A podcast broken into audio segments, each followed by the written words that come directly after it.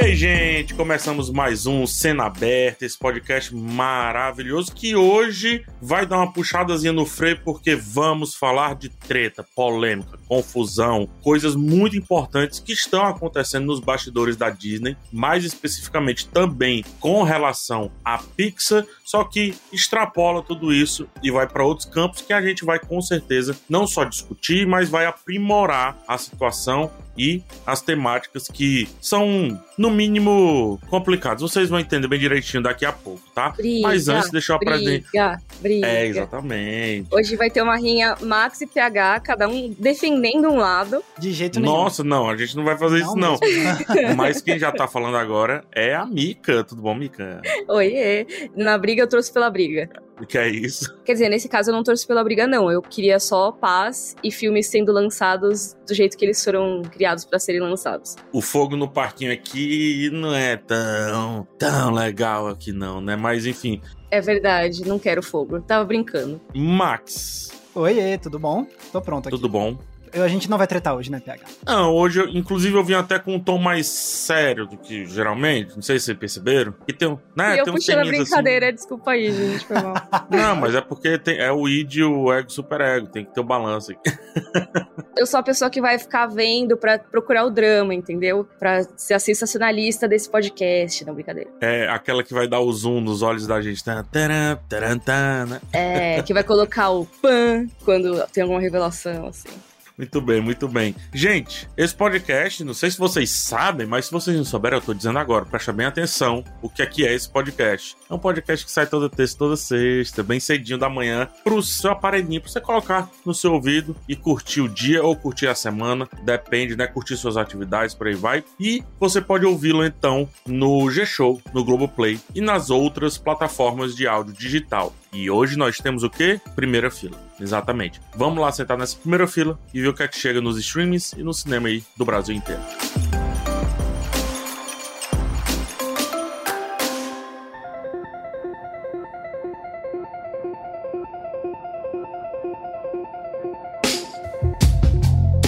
Chegando ao cinema nesse dia 17 do 3. Gente, já é dia 17 do 3, tá? É, exato. Os filmes que estrearam agora no cinema tem muita coisa, gente. Assim, socorro, inclusive. Eu só quero dizer que o ano está indo. Drive My Car, talvez a grande estreia aí, vai, desse fim de semana, né? Dessa semana, no caso. Drive My Car, filme japonês. É, não é um blockbuster nem nada, mas é, é importante de destacar porque, né, é um dos filmes mais aclamados que tá concorrendo ao Oscar e um dos melhores filmes do Oscar, na minha opinião. Sim, indicado a melhor filme, melhor diretor, Melhor roteiro adaptado, melhor filme estrangeiro. que é a direção do Ryusuke Hamaguchi, né? Exatamente. Que conta a história de um ator de teatro, né? Que tá feliz ali com seu relacionamento, com seu casamento, com uma roteirista, a Otto. Só que ele vai começar a descobrir alguns segredos da esposa e isso vai mudando a visão dele com relação a esse relacionamento. É um filme que tem uma parte road movie bem, bem grande. É um filme grande, vale dizer. É bom você se preparar. São três horas ali. Só que são três horas de muitos diálogos, de muitas reflexões. Acho que é um filme bem interessante. Importante dizer,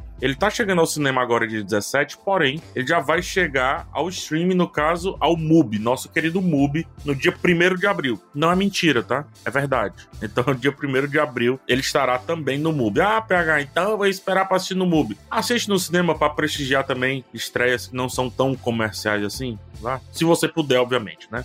Tem a questão que na MUBI vai sair depois do Oscar, né? Então, se você vai fazer a maratona do Oscar, quiser ver antes, ele tá estreando bem em cima aí, quase, né, da, da premiação. Tem uma outra coisa sobre Drive My Car, só pra gente não se alongar muito, que eu acho legal apontar que é uma adaptação de uma história do Haruki Murakami. Então, se você gosta do escritor japonês Haruki Murakami, você talvez se interesse por essa adaptação. Chega também a animação Os Caras Malvados. Uma gangue de animais se tornou infame na cidade, né? Então tem um lobo, uma piranha, um tubarão, uma cobra e uma tarântula. Só que quando eles são finalmente capturados pela polícia, eles propõem algo inesperado, ou seja, serem os caras bons da parada, tá? Uma promessa que vamos ver se eles conseguem ou não cumprir, né? Então tá aí essa animação dirigida. Eu não vou gastar o meu francês, mas o Max vai. Eu não vou nem falar de um jeito afrancesado, não. Vou falar do jeito abrasileirado mesmo, que é Pierre Perifel. Ah, Max, eu queria aquele. Você queria o Pierre Perifel. É, isso aí. Esse Lzinho aqui é o gostoso, né? Outra estreia nessa semana também, filme da banda Foo Fighters, que é o Terror no Estúdio 666. Vale ressaltar que não é um documentário sobre o Foo Fighters, é um filme. Isso que eu ia falar. É um filme de ficção mesmo. Quem conhece a banda Foo Fighters sabe que eles fazem vários filminhos ao longo da jornada da banda, né? Então, é, isso aí é, é, muito doido, porque é um filme em que eles interpretam eles mesmos e eles vão. Porque o Foo Fighters ele tem esse negócio de cada álbum eles terem uma ideia diferente para fazer a gravação ser diferente. Aí eles brincam com isso. Então, na história desse filme, eles decidem gravar o próximo álbum deles numa mansão mal assombrada. Aí a mansão começa a colocar em risco não só as gravações, mas as vidas dos roqueiros. Então é um filme de comédia barra terror. Perfeito. Para quem não acompanha Foo Fighters e gostaria de entender por que, que seria interessante essa iniciativa eu indico dar uma olhada em clipes como Everlong, né? Um clipe que tem um roteirinho bem bacana e tal, assim como vários outros clipes aí da banda. Temos também a estreia de A Espera de Liz, filme brasileiro, do Bruno Torres. No caso, a gente acompanha aqui o parceiro da Liz, na verdade, o desaparecimento do parceiro da Liz, e isso faz com que ela busque conforto na relação com a sua irmã, no caso, a irmã mais nova, tá?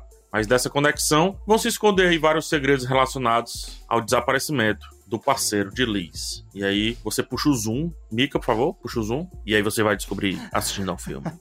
Tem muitos segredos, né, no, nos filmes de hoje. Tem muitos segredos aí, né? Tem muitos filmes e muitos segredos. O próximo filme brasileiro também. Os planos deles rapidamente vão tomar um rumo sinistro. Então, assim, tá sempre assim, né? O Drive My Car também. Muitos segredos na primeira fila o Estúdio 666 também. Uhum. Mas, ó, essa semana tem muita coisa de estreia brasileira, porque também tem o próximo aqui, que é Menage, também um filme brasileiro dirigido pelo Luan Cardoso. E esse aí é sobre três políticos que se reúnem em um hotel para uma noite de sexo e drogas com uma garota de programa. Mas aí o que acontece? A garota de programa falece com uma overdose de heroína, e aí isso obviamente vai fazer com que eles tenham uma noite terrível e eles vão tentar resolver esse. E é um suspense, problema. né? É um suspense, é um suspense, não é uma comédia. Porque tanta comédia tenta usar essa premissa também, né? Mas não, isso aí é um suspense. E aí, falando em comédia, temos uma comédia brasileira também chamada Vale Night, que tem no elenco Linda Quebrada, Lina, que tá no Big Brother, né? Enquanto a gente tá gravando esse podcast, estamos acompanhando Lina aí na casa. E qual que é esse filme, né? A Dayana, que ela tem um filho e tudo mais, ela resolve pegar um Vale Night pra dar um rolê, né? Aquela coisa, né? Ah, vou passar a noite com as minhas amigas, então, ó, pai da criança, Vini, cuida aí dele, por favor.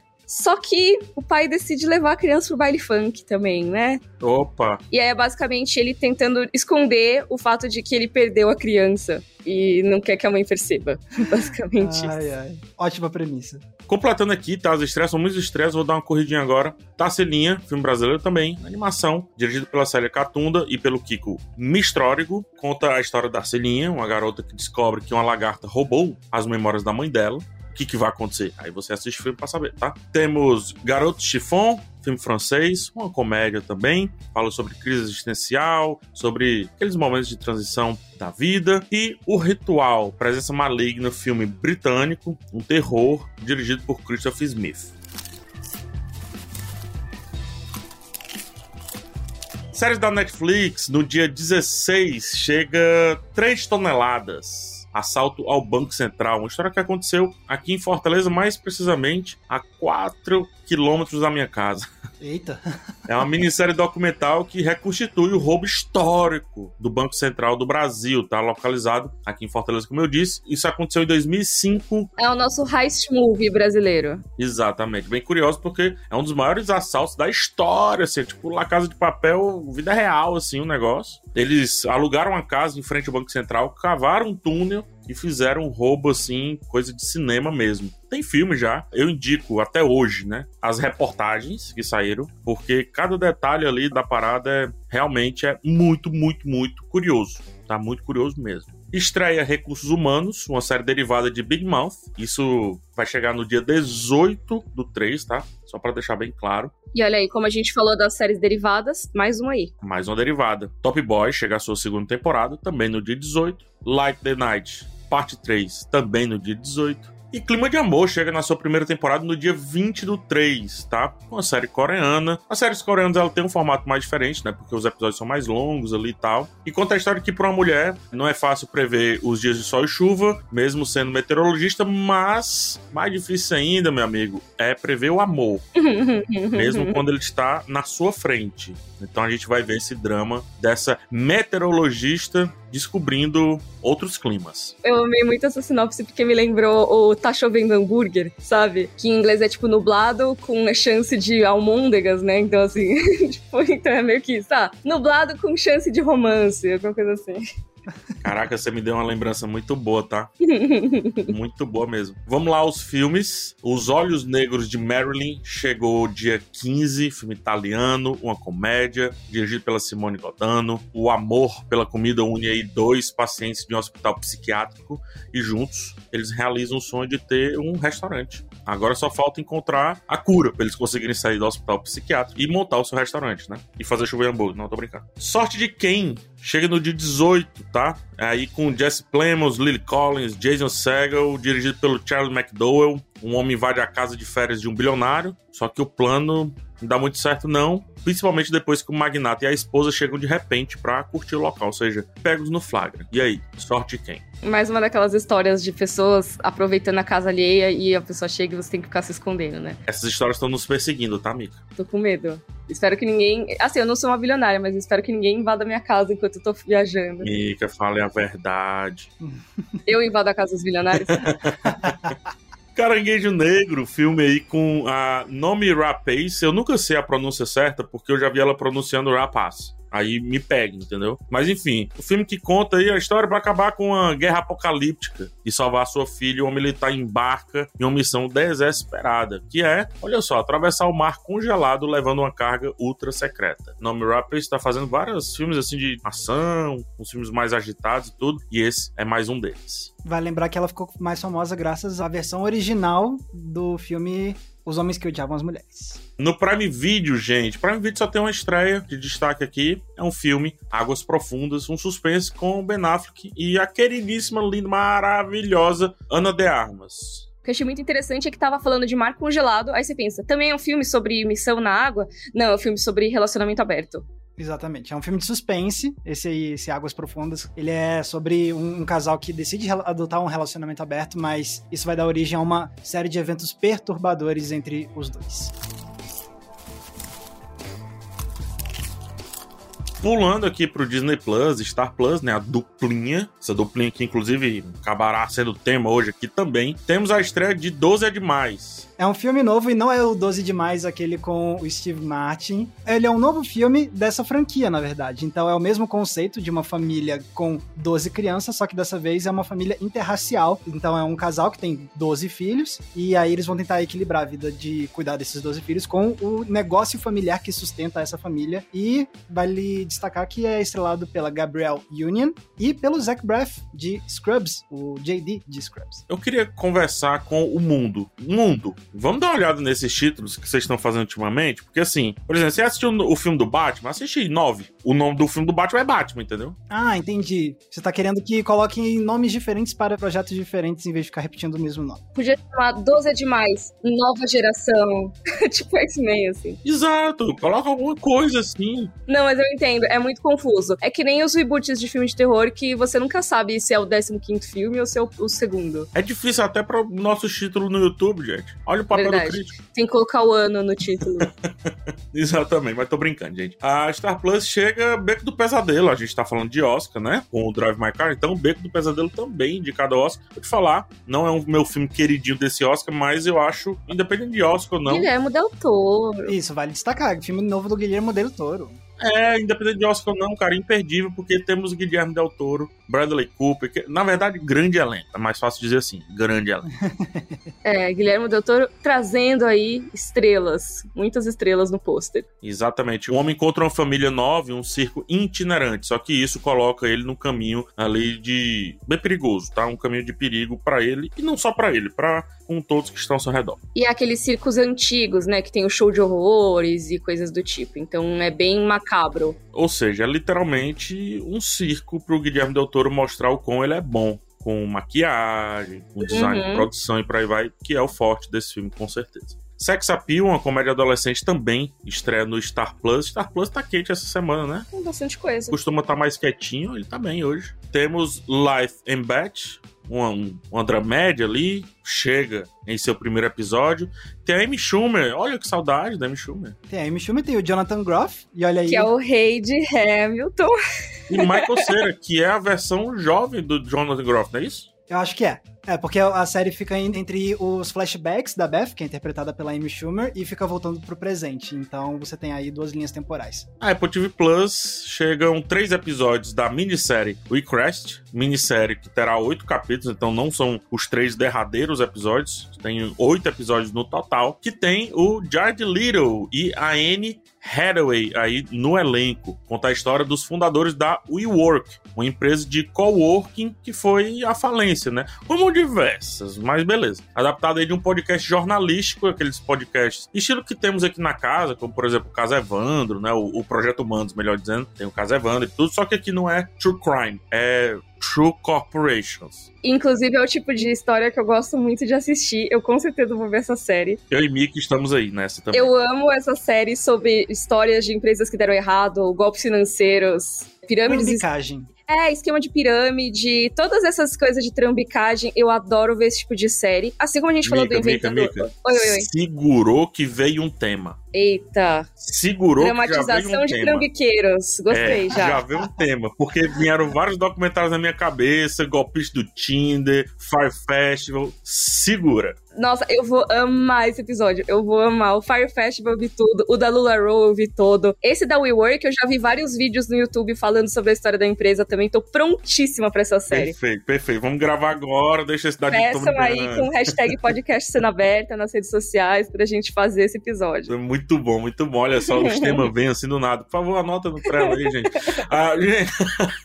gente, essas foram as estreias da semana, tá? Primeira fila enorme, né? Acho que por conta da proximidade com o Oscar ali, o cinema dá aquela esquentada e aí muita gente chega junto, é porque também temos muitos streams hoje em dia. Mas vamos falar das tretas entre Pixar e Disney. Afinal, foi pra isso que acordamos, não é mesmo? Exato.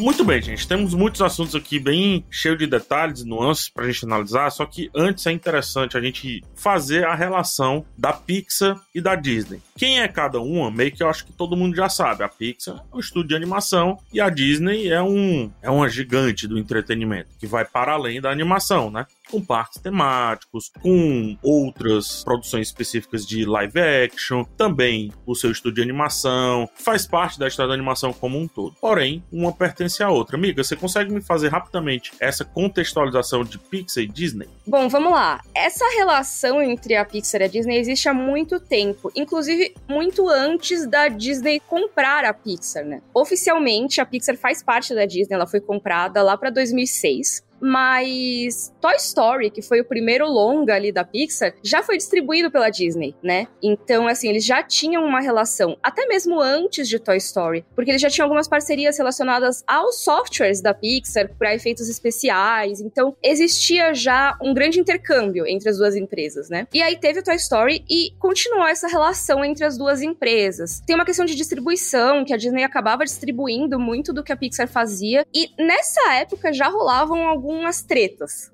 de leve, assim. Por exemplo, para lançar Toy Story 2, o, o filme era para ir para vídeo, né, para VHS. Olha só, coisa antiga, né? Isso é anos 90, tá, gente? E aí foi uma coisa que o filme acabou saindo no cinema, mas tinha um acordo de X filmes que tinha envolvido o Pixar e Disney, a Disney reclamou, a Pixar reclamou, mó treta. Então, assim, eles já tinham algumas diferenças, vamos dizer assim, mas mesmo assim colaboravam bastante. E acabou que lá no meio dos anos 2000 rolou esse papo de compra. O que aconteceu? Para quem não sabe, a Pixar, ela foi, entre os fundadores, tem o Steve Jobs, tá, gente? E tava tendo essas tretas criativas, e teve uma hora que a Disney meio que, quer saber, gente? Bora comprar essa empresa? Aí lá pros anos 2000, o que que tava rolando? Tava tendo um monte de tretas, assim, internas, então é só para dizer que isso não é uma coisa de agora, tá, gente? Já existiam tretas. O Steve Jobs, que era um dos fundadores ali da Pixar, ele anunciou publicamente que ele tava procurando outros parceiros além da Disney, inclusive, para lançar os filmes da Pixar. Então eles conversaram com a Fox, com a Sony, conversaram com a Warner. Mas o que aconteceu foi que no fim das contas, mesmo com todas essas tretas, chegou uma hora que a Disney falou: "Quer saber? Eu vou comprar você, Pixar.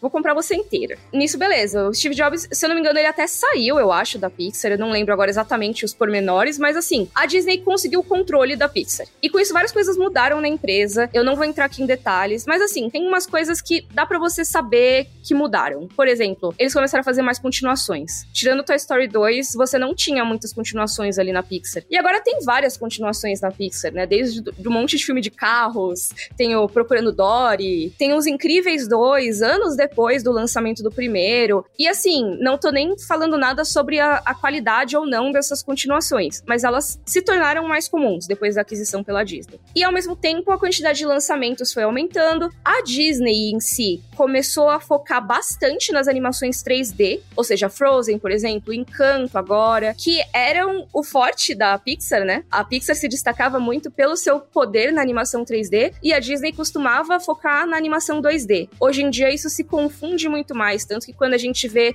o Oscar de melhor animação, você não sabe muito mais o que é Disney e o que é Pixar, né? Porque Raya é 3D, Encanto é 3D, os dois são Disney. Mas aí você pega Luca, é Pixar. E aí estamos aqui nessa situação hoje em dia. A gente tem esse estúdio que surgiu independente, né? E hoje em dia faz parte da Disney, mas ao mesmo tempo continua sendo uma marca separada, com uma parte criativa separada, porém que se sujeita ao que a Disney decide sobre eles. E isso gera uma série de conflitos que já existiam antes da aquisição, imagina agora. É bem legal entender isso, porque quando a Disney compra a Pixar, assim, é um casamento perfeito para Disney, porque para Pixar seria no sentido de realmente distribuição, abrangência, a questão obviamente dos profissionais, né, profissionais que foram intercambiados, ou seja, de lá para cá, de cá para lá, foi muito bom, mas da minha humilde visão, no começo esse casamento era lindo para Disney, que estava assim começando a cair numa defasagem para o novo público com relação às suas animações. Né? E a Pixar, pelo contrário, né? Era só acerto atrás de acerto. Só que esse casamento, quando realmente foram morar juntos, né? Começaram a ter várias tensões, sabe? O banheiro, né? Tô brincando aqui, mas o banheiro dividido, a hora de dormir, etc. Então, as tensões, elas foram se acumulando. Porém, a Disney sempre teve uma cultura que tá se perdendo nos últimos anos de resolver as coisas muito rápido e muito internamente com o Bob Iger, né, o Robert Iger, na presidência da Disney, era muito assim que acontecia. Ah, começou uma confusão, pronto, acabou. Ué, tá tudo certinho? E era isso que acontecia, né? Só que dos últimos meses para cá, essas tensões tanto se revelaram algumas, como outras começaram a ser criadas. E aí tem questão política, tem questão de posicionamento também. Uma coisa que tem aumentado essa tensão entre Pixar e Disney nos últimos meses mesmo é uma coisa que você mesmo, PH, comentou quando a gente falou no Primeira Fila recente sobre a estreia de Red, Crescer é uma Fera, que é o novo filme da Pixar, né, que estreou direto no Disney Plus. E você, nesse Primeira Fila, já apontou essa questão de como tá rolando uma insatisfação na Pixar em relação a como os filmes deles têm sido lançados, né? Só contextualizando, Max, o que que aconteceu? Com a pandemia, o Soul foi um dos primeiros filmes, que é da Pixar, que estreou diretamente no stream. Até então, obviamente, tudo bem. Sim, a gente tava em final de 2020, né? Depois, o Luca também estreou no stream. Estávamos já no meiozinho ali, mais pra lá. Já foi uma época próxima, por exemplo, de Viúva Negra, que saiu tanto no streaming quanto no cinema, né? Porém, com o Red, que estreou só no streaming, essa desculpa não cabe mais a desculpa da pandemia, do lockdown e etc.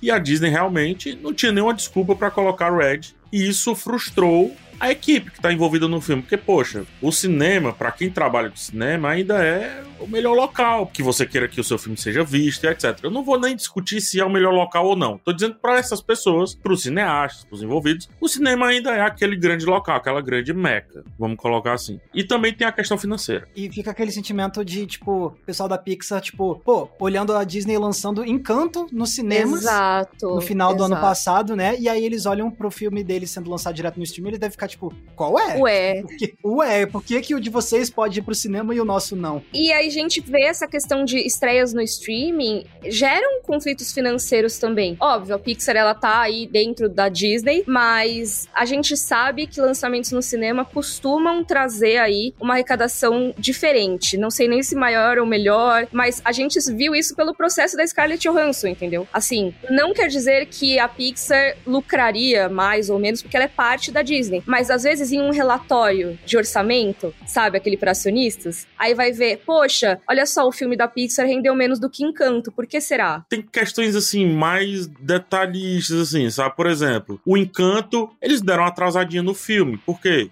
questão da pandemia. Por que, que não deram uma atrasadinha no Luca, por exemplo? Porque daria, né? Mas por questão de divulgação. Ah, porque ia bater com o Red. Ok, só que aí Red não foi pro cinema. Então, por que essa justificativa? E aí no final nota-se que é, não, vamos deixar Encanto fazer a carreira dele no cinema, enquanto que a Pixar fica aqui no streaming e a gente faz o outro tipo de marketing, que obviamente vai atingir menos gente, né? E aí, se lembra daquele casamento que era muito legal pra Disney e pra Pixar o bom era a distribuição? Isso mudou, entendeu? Porque a distribuição mudou também com relação à Pixar, entendeu? Então, sabe aquilo que eu falei no começo? A parte boa do casamento pra Pixar era a distribuição. Só que, opa, é isso que agora tá pegando. Então, por isso que a, o relacionamento, essa tensão, aumentou. Existiram alguns rumores, tá? Gente, eu vou falar de novo a palavra. Existiram rumores, isso não é notícia, é rumor Tô trazendo bem claro, há alguns anos, questão de 5, 4 anos, de que a marca Pixar iria ser eliminada. Tá? E tudo ia ser Disney. Eles fizeram alguns testes na questão da distribuição, escondendo bastante a marca Pixar, mas não aconteceu, até por conta também da relação que o Bob Iger tinha com o Steve Jobs. Mas isso é um papo para outro caso, tá?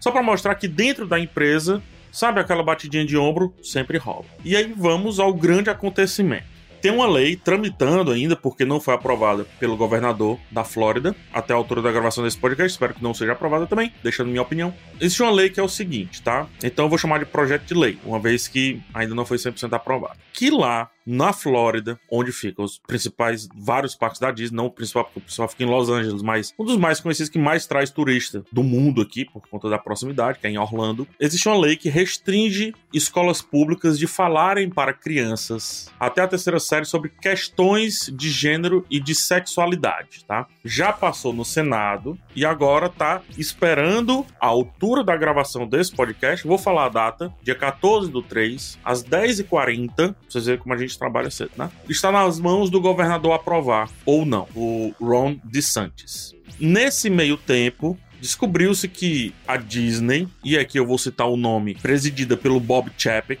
que substitui o Bob Iger, o antigo presidente, participou de doações de políticos envolvidos não só na criação dessa lei, mas no lobby dessa lei, né? Nos Estados Unidos é muito forte essa visão do lobista. Quem lembra aí do House of Cards, tem aqueles caras que não são bem dentro da política, mas estão circundando ali, conseguindo dinheiro para fazer marketing, para uma lei, para algo específico, por aí vai. Então aconteceu isso, tá? Isso caiu a público. E aí, recentemente, tivemos o Disney Investors Day, que é um evento da Disney específico para os investidores. Só que como é uma empresa de capital aberto, quem é o investidor? Por exemplo, eu sou, entendeu? Então, não são 10 pessoas, no, no é muita gente. PH banido do podcast por conflito de interesse. tô brincando, tô brincando. Tô brincando. É, não, tô dizendo, eu poderia ser investidor, no caso, né? Sim, é isso. Eles têm que prestar contas para uma população geral, não uma reunião fechada, né? Então é uma reunião pública. Tipo assim, é mesmo que ser uma palestra, tá ligado? É mesmo que ser, sei lá, uma participação na CCXP, alguma coisa parecida assim, tá ligado? É, tanto que muitos anúncios de coisas é, futuras, inclusive, costumam ser dados nesses dias de investidores, né? Eles falam, ó, oh, nossa agenda da Marvel pra 2023, tá aí. O trailer do Obi-Wan Kenobi foi divulgado nesse dia, por exemplo. Pois é, então é um dia muito importante até pro marketing hoje em dia. Exatamente. E eu assisti de ponta a ponta, tá? O Bob Chapek preparou não só uma resposta, mas todo o envelopamento para a grande crise, sim, que a Disney está passando hoje com relação a RH. Vou chamar desse jeito. Por quê? Porque ele disse que é, realmente rolou isso é histórico, essas doações são históricas, acontece. A Disney tem muitos interesses na Flórida, politicamente, socialmente, por aí vai. Lembrando que os parques deles são lá, né? São lá e são emprega muita gente, é muito grande, assim, é muito grande mesmo. Então ele realmente reconheceu que rolou, essas doações rolaram. Porém, que ia doar agora 5 milhões para fundos que apoiem pessoas e a comunidade LGBTQIA.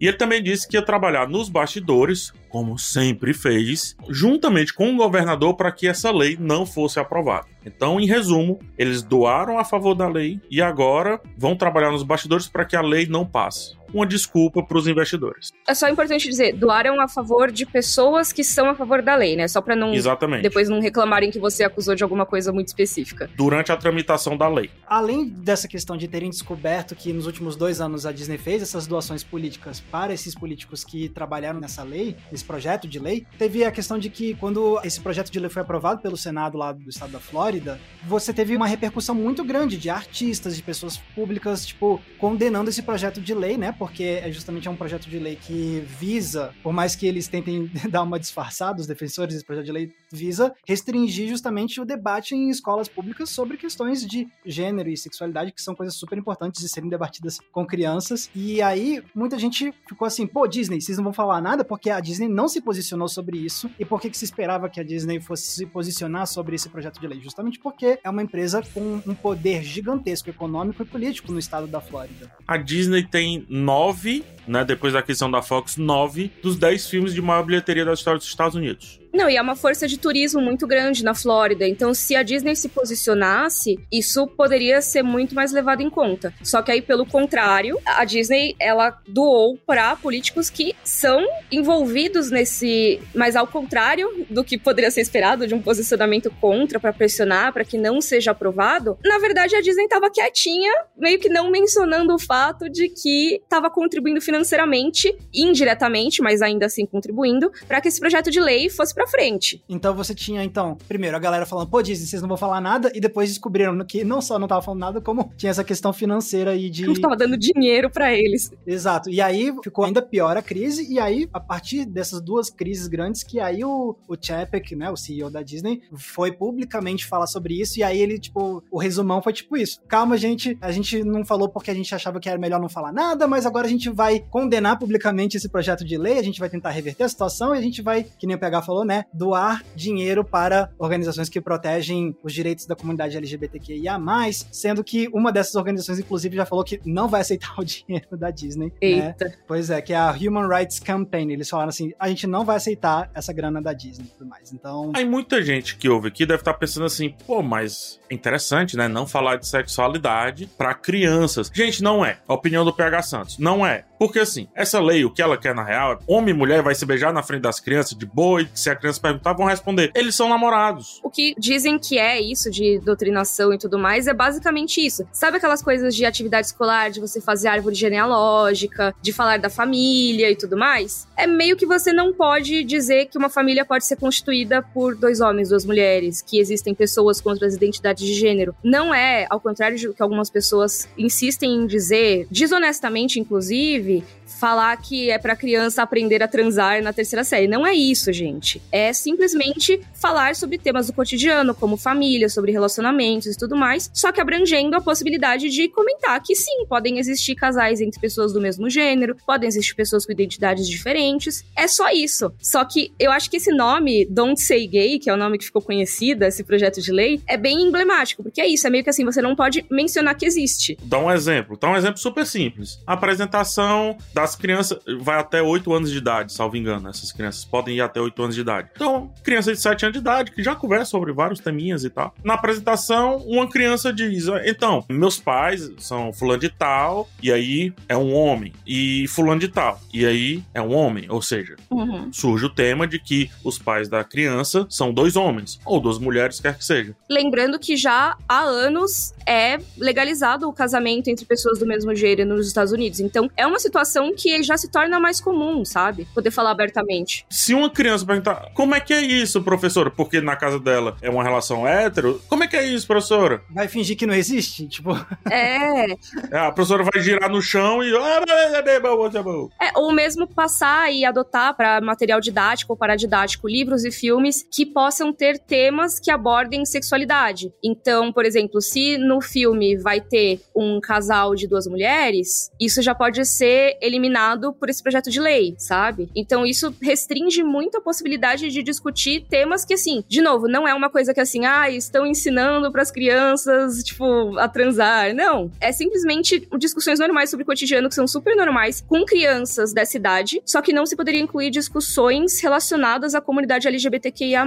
Então, isso restringe muito o que as crianças vão discutir, aprender e até reconhecer na sociedade, às vezes até na própria família delas, às vezes até a própria sexualidade delas, né? Por isso que eu digo que a Disney sempre se beneficiou muito bem da Pixar. A Pixar sempre foi muito boa pra Disney. Porque a Disney tem uma história de heteronormatização. Princesa e príncipe. Sempre princesa e príncipe, princesa e príncipe, princesa e príncipe. Vendendo sempre a ideia do casal heterossexual. Só que assim, essa é só uma realidade, entendeu? E aí, obviamente, a Disney quis se aproximar de outros assuntos durante a sua existência, mas o que surge agora é o terceiro problema. Exatamente, porque vocês achavam que tinha acabado treta entre Disney e Pixar? Não acabou, não, porque. a gente tá a Disney... falando dos dois ainda, tem a ver com esse assunto. Exato, porque o que acontece? A Disney vira e fala, depois de tanta reclamação, fala: não, a gente vai ir contra esse projeto de lei, não sei o quê. Aí o que, que acontece? Vem funcionários da comunidade LGBTQIA, que trabalham na Pixar e escrevem uma carta direcionada às lideranças da Pixar e da Disney, só que o site Variety tem acesso a essa carta, e aí é uma carta, então, de funcionários da Pixar denunciando um cenário de censura da Disney a histórias que a Pixar cria, que poderiam ter linhas narrativas e representação de pessoas LGBTQIA+. Pois é, e aí é que fica mais complicado ainda, porque isso já era um papo que existia há um certo tempo, né? Por exemplo, quando foi lançado Luca, muitas pessoas ficaram, nossa, mas esse filme parece muito que ia ter uma temática LGBT aqui. E não teve, né? Tem aquela coisa meio oculta, vamos dizer assim. E aí ficou essa discussão, ficou essa discussão. Tem inclusive um vídeo que eu acho muito legal, eu queria recomendar aqui, do Ora Thiago, que o Thiago Guimarães ele lançou no YouTube esse vídeo chamado Luca, Alegoria e Intencionalidade Autoral. E ele fala sobre muitas temáticas que poderiam ser conhecidas como gays, LGBT, em Luca. Só que o filme nunca se posiciona, vamos dizer assim, ele nunca diz que é. Aquela coisa que fica só na. Hum, será? Será que é? E aí, nessa discussão do vídeo, tem uma coisa muito bacana que eu acho que tem a ver com esse episódio, que é: a gente existe, vocês têm dinheiro, para de ser covarde. E que é meio que isso. Eles têm dinheiro, eles teriam bilheteria. E as pessoas LGBTQIA existem. Se o filme já teria essa história, por que que tirou, né? E por que que mantém os indícios ali? Agora, vendo isso da Pixar, talvez eles tenham tentado colocar e não conseguiram. É, porque a carta explicitamente fala assim que várias vezes eles estavam desenvolvendo histórias que tinham representatividade LGBTQIA+, e quando isso chegou nos escalões mais de executivos da Disney em si... Max, vou te cortar. Eu tô com o trecho aqui da carta, pode ser? É, vai lá. Então. Hum. Ó, vai ser traduzido direto, então algumas palavras parecem não caber, mas vai... porque algumas são tradução literal. Vamos lá. O trecho da carta diz o seguinte, abre aspas. Nós da Pixar testemunhamos pessoalmente belas histórias cheias de personagens diversos, voltando de críticas corporativas da Disney, PH Santos aqui falando, censura, raspadas em migalhas do que antes elas eram. Ou seja, censura. Fecha aspas aqui, tá? É que é, executivos do alto escalão da Disney falam assim: ah, ah, ah, personagens LGBTQIA em filme da Pixar? Não. E aí mandam cortar. Isso não. Exatamente. Então, tipo, é, é realmente uma censura interna de, tipo, cortar na raiz, enquanto o projeto ainda está sendo desenvolvido. Exatamente. Tem um trecho da carta que pega uma fala do Bob Chapek. Quando ele disse essa fala, eu disse: Ué, mas isso não é o normal? Que lá no Disney Universo Day isso não propagaram tanto. Eu falei num vídeo meu. Ele fala assim: E com certeza vamos produzir cada vez mais conteúdo para mostrar como a sociedade é de fato. Ou seja, ele quis dizer: vamos produzir mais conteúdo e é isso aí. Vai rolar e pedindo desculpa, fazendo minha culpa. E aí abre aspas aqui para a carta. Mesmo que a criação de conteúdo LGBTQIA fosse a resposta para corrigir a legislação discriminatória no mundo, nós estamos sendo impedidos de criá-lo, ou seja, criar o conteúdo. Fecha aspas. Ou seja, estão alegando censura. E censuras simples, como por exemplo um porta-retrato de dois homens ou duas mulheres com uma criança no meio, sugerindo um casal, aquela criança sendo filha desse casal, filho ou filha desse casal. Então, ceninhas simples que não eram nem trazidas para o texto. Eram cenas comuns. Por quê? Porque a gente entra em casa de pessoas e existem fotos. E essas fotos existem pai, mãe, filho, ou, pai, pai, filho, ou mãe, mãe, filho, ou seja o que for. E é interessante porque esse é o tipo de coisa exatamente que o tal do Don't Say Gay, do projeto de lei, que gostaria de proibir. Pois dos mesmos filmes continua o, o casal heteronormativo lá, tá, tá Pois ligado? é, exato. Vega assim, ah, tudo bem o casal hétero se beijar e não, não coloca a censura pra 13 anos, não tem problema, né? Só coloca se for uma cena muito sexual. Mas botar quadro com família LGBT aí já é vandalismo, né? Aí já não pode. E aí isso é uma coisa que eu acho que é bastante interessante, porque os passos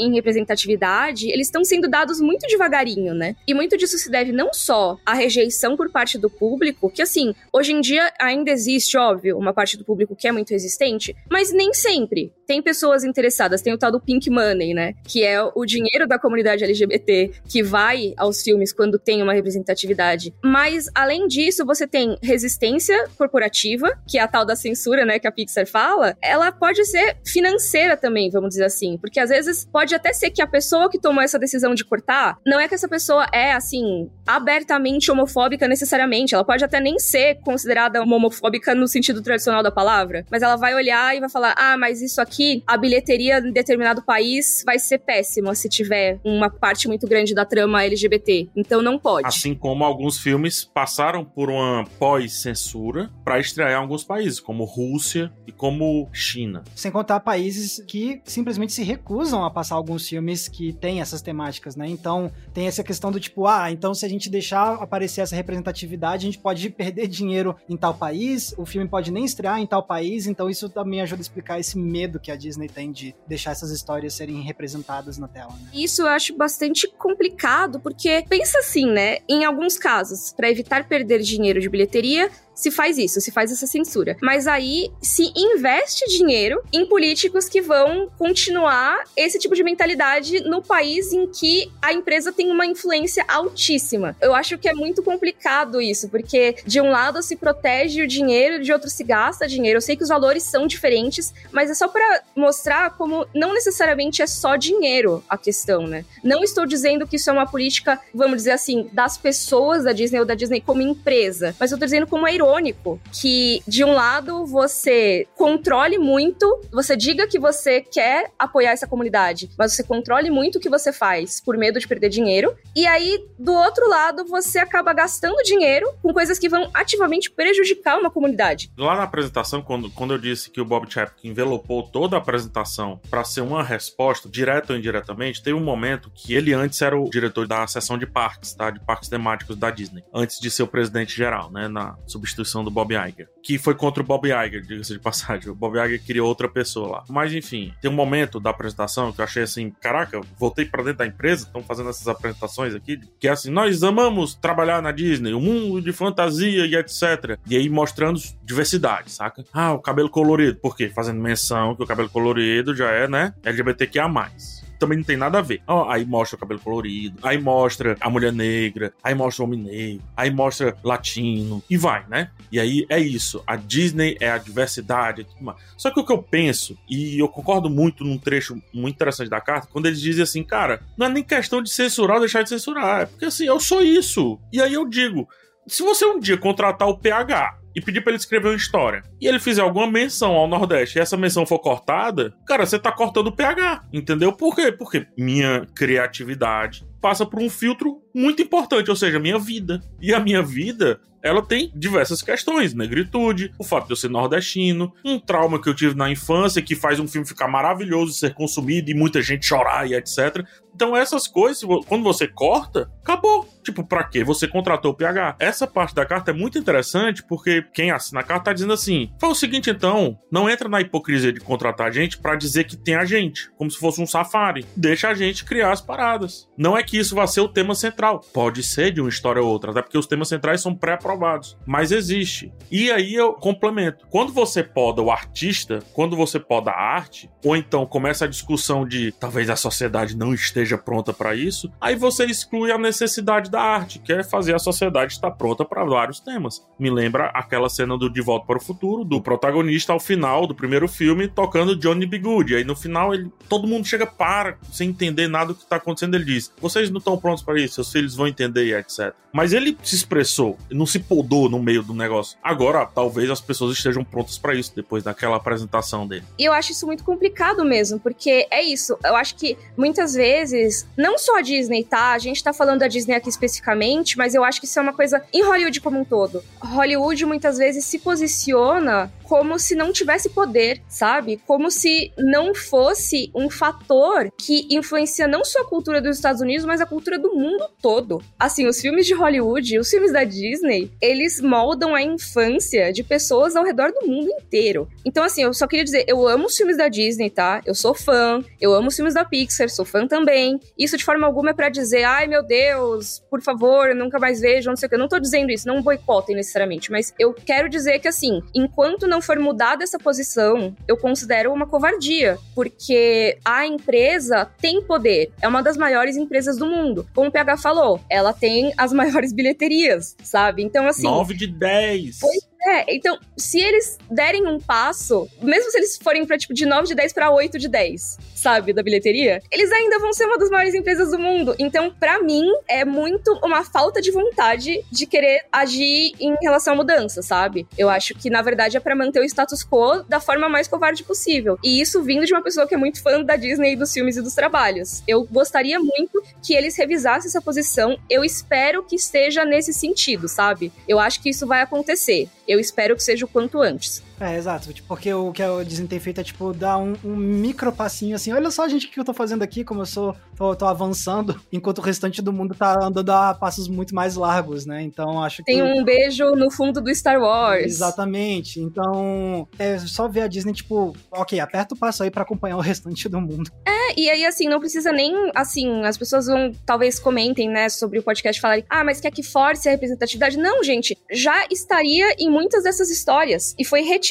Então, assim, na verdade, o que eles precisavam fazer é nada. Eles não precisavam fazer nada, na verdade. Era só deixar a história acontecer, porque as histórias elas já surgem com isso. É um porta-retrato. Exato. É o tal do micromanagement, né? Então, até isso foi retirado. Então, para você ver, se não pode um porta-retrato, quando que vai ter um filme estrelado por um casal? Quanto tempo isso vai demorar? Porque eu não duvido que se houvesse abertura para isso, talvez do próprio time criativo já surgisse a história. Eles não precisassem fazer nada, sabe? O que a carta fala muito bem. Bom, se você contratou, deixa eu falar, esse amordaçamento soft, brando, digamos assim, um tira lá, tira dali e tal, e é isso aí, passou, isso é feio. E aí eu vou voltar lá pro que a gente começou, tá, gente? Só para fazer a minha síntese e aí eu puxo a síntese de vocês em seguida. Lembra quando eu falei que pra Disney era muito benéfico a Pixar, pois a Disney tava entrando já na não aceitação da nova geração e tudo? Tô falando pra Disney, tá? Que eu amo e faz parte da minha formação também enquanto profissional do cinema. Disney não tem outra Pixar, tá? Hoje, a Pixar que existe tá dentro da sua casa. Se você não deixar a Pixar falar, pode demorar a surgir a Pixar 2, que você vai comprar e usufruir de tudo criativo que ela entrega. Logo, deixa a Pixar ser Pixar. É, gente, complicado. Tem a Skydance, mas aí é outra história, tretas com o John Lasseter, que acho que a gente não tem tempo de entrar aqui, então fica para uma próxima. É isso, gente. Nos estendemos um pouco, porque é um assunto complicado e eu acho que, infelizmente, eu temo que não seja a última vez que a gente aborde um assunto desse, ou parecido com esse. Coisa que eu realmente, 2022, na minha existência seguinte, não gostaria nem que existisse mais a possibilidade de ter, sabe, esse assunto. Acho que se a gente tá tirando porta-retrato 2022 e eu queria que meus filhos tivessem um mundo super mais interessante, super mais receptivo e respeitoso para com os outros. E a gente tá tirando porta-retrato 2022, então realmente falhamos. Vamos lá pro balcão da locadora.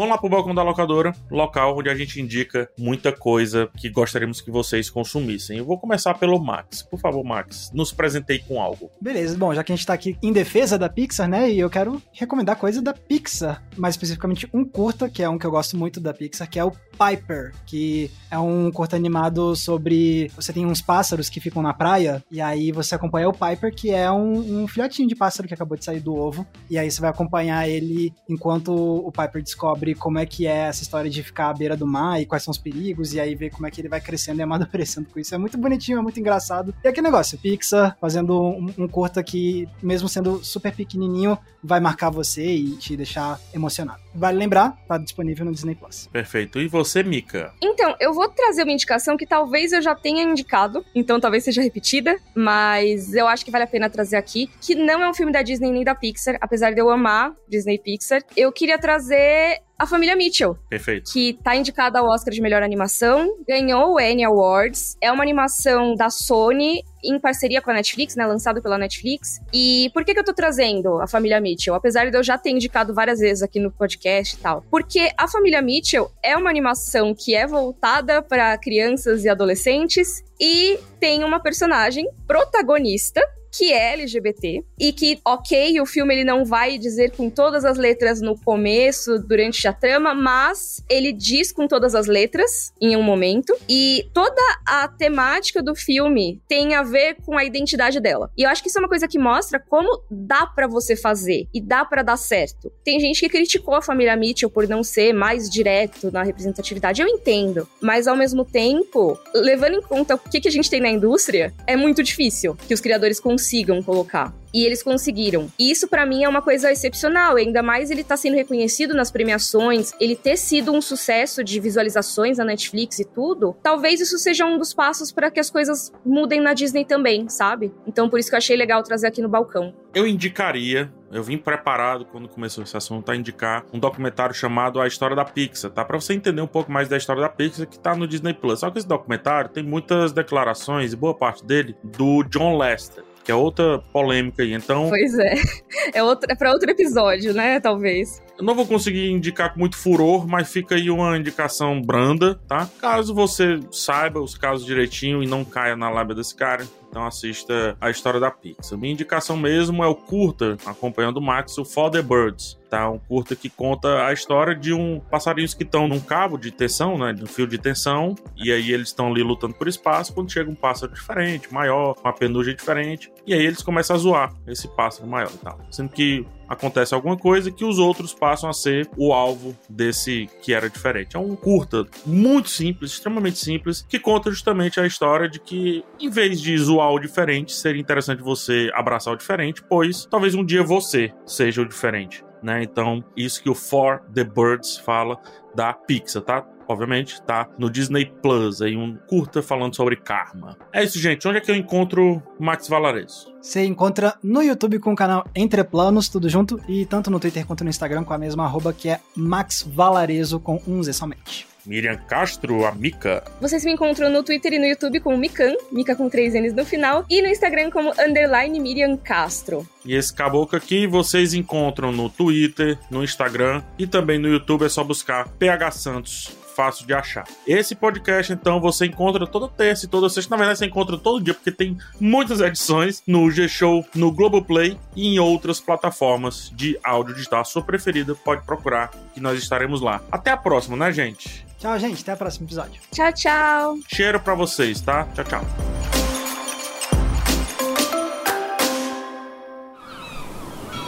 Este podcast foi editado pela Maremoto.